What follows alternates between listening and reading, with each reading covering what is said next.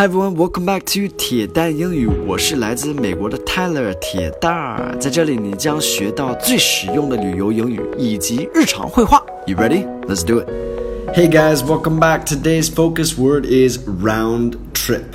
Round trip. Round means like um, a circle is round. Alright. trip is like a short journey. Uh, 旅途 Right? So, round trip, can you guys guess what that means? Let's first listen to the dialogue and see if you can guess what it means. Here we go. American Airlines, this is Tom. How may I help you? Yeah, I'd like to book two tickets to Chicago. I think I can help you with that. Round trip or one way? Okay, so now I think you probably know what round trip means. It means buying a plane ticket that goes to and back，那就是往返的，对吗？往返的票。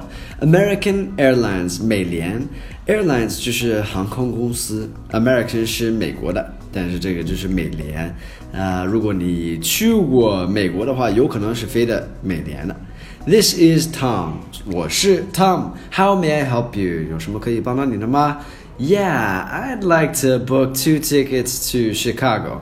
So 这个是很口语化的，说 Yeah，呃，对了，我就是想 book，I'd like to，I would like to book book 不是书的意思吗？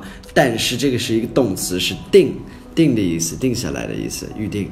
I'd like to book two tickets，两张票 to Chicago。Chicago. Can you guys guess it? There's the Chinese for Chicago sounds just like Chicago. 芝加哥. I think I can help you with that. I think I can help you. Why does it say 我想我能帮到你？What? Why would they say that? 这个就是挺口语化的。I think I can help you with that，就是说，哦，我觉得这个没有问题，我能帮到你们了。